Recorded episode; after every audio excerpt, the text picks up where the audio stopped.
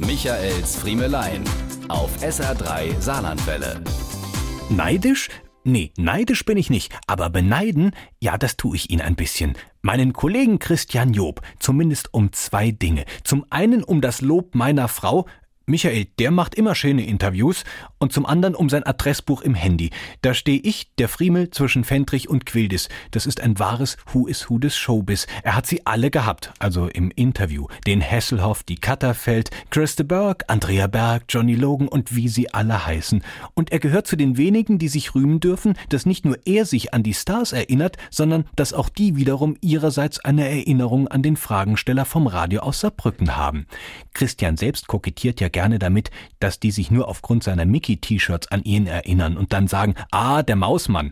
Aber wer weiß, wie gewissenhaft Christian sich auf seine Gesprächspartner vorbereitet und wie ernst er sie nimmt, der kann erahnen, dass viele Stars sich einfach wohl bei ihm fühlen und sich deshalb gerne an den Mann in den Disney-Klamotten erinnern. Das sind so die Geschichten, die er in seinem neuen Buch Leona für Cliff Richard beschreibt. Noch schöner finde ich aber die Geschichten hinter den Geschichten. Wenn man zum Beispiel so mit ihm auf dem Flur steht, sein Handy klingelt und Christian solche Sätze sagt wie Ah, Wenke, Schön, wo bist du? Ah, in Oslo auf dem Markt, ja, für die Enkel Fisch kaufen.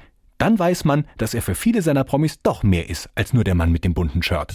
Diese und mehr von Michaels Friemelein gibt's auch als SR3 Podcast.